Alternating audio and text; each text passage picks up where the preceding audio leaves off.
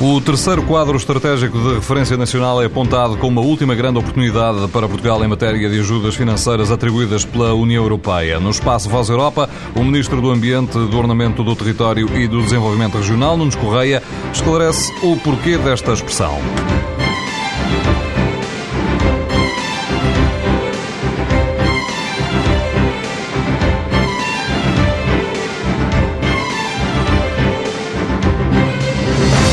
Diz-se isso com alguma razão de ser, porque em termos financeiros, o envelope financeiro que foi atribuído a Portugal é muito expressivo. 21.500 milhões de euros até 2013.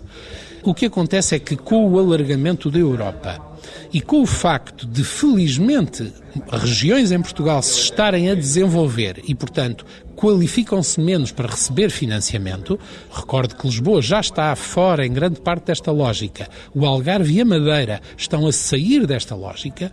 Neste momento, as regiões que nós temos de convergência, onde há ainda um grande apoio financeiro, é o Norte, o Centro, o Alentejo e os Açores. O que acontece é que pelo próprio desenvolvimento de Portugal e pelo facto da Europa se alargar, o volume financeiro, provavelmente a partir de 2013, será significativamente menor, como já aconteceu noutros países europeus no passado.